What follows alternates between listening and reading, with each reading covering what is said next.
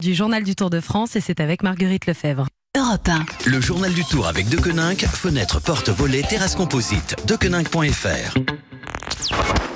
Bonjour Marguerite. Bonjour Pierre, bonjour à tous. Hier en pleine calicule, certains coureurs ont décidé de s'offrir un peu plus que d'autres. Oui, clairement, hier, la course s'était divisée en deux. Vous aviez d'un côté l'échappée matinale, un gros groupe d'une trentaine de coureurs qui ont roulé à bloc pendant 4 heures. Et puis 20 minutes plus loin, le reste du peloton qui lui a décidé de s'économiser avant la montagne. La victoire d'étape s'est donc jouée entre les échappés. C'est Matteo Trentin, le champion d'Europe, qui s'est imposé. Le premier français, Pierre-Luc Perrichon, termine huitième de l'étape et extrêmement déçu sur la ligne d'arrivée. On est sorti, on a pris un peu d'avance. Je savais que la victoire d'étape allait se jouer là, j'ai tout donné dans le col pour essayer de m'accrocher. J'ai essayé de prendre les roues, j'ai essayé de m'accrocher. J'avais trop de toxines dans les jambes, j'étais vraiment à bloc et je n'ai pas réussi à, 400 mètres. Je me suis rassis et tout le monde est passé. Je n'ai pas, pas réussi.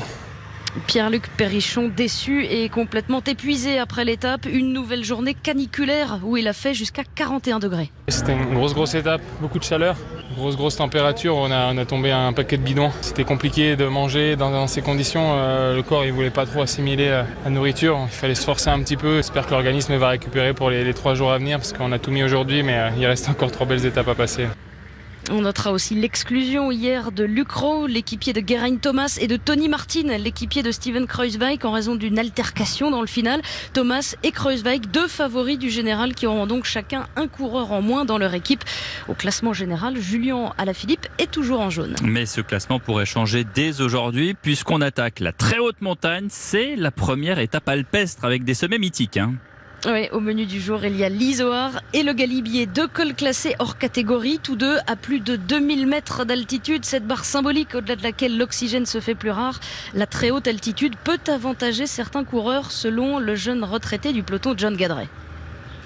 Je pense que les coureurs avantagés là-dessus, c'est euh, les Colombiens notamment, parce que chez eux, ils sont habitués à.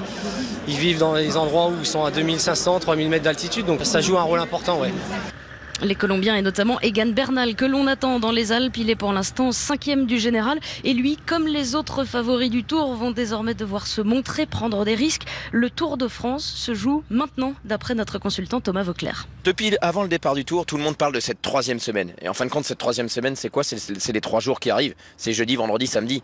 Donc là, on est dans le money time et on a fait plus de deux semaines et demie. On a fait deux semaines et demie et en fin de compte, le plus dur reste à venir encore. Tout peut se jouer. Ah, voilà, l'explication aura-t-elle lieu dès aujourd'hui dans cette première étape du triptyque dans les Alpes? Réponse cet après-midi. La 18e étape s'élancera d'Embrun à 11h10 tout à l'heure pour rejoindre euh, Valoir en fin de journée. Étape à suivre en fil rouge sur Europe 1 et puis comme tous les soirs Axel mais bien sûr avec le Club Tour 19h-20h nos consultants Thomas Veukler et Patrick Chassé. Merci Marguerite Lefebvre.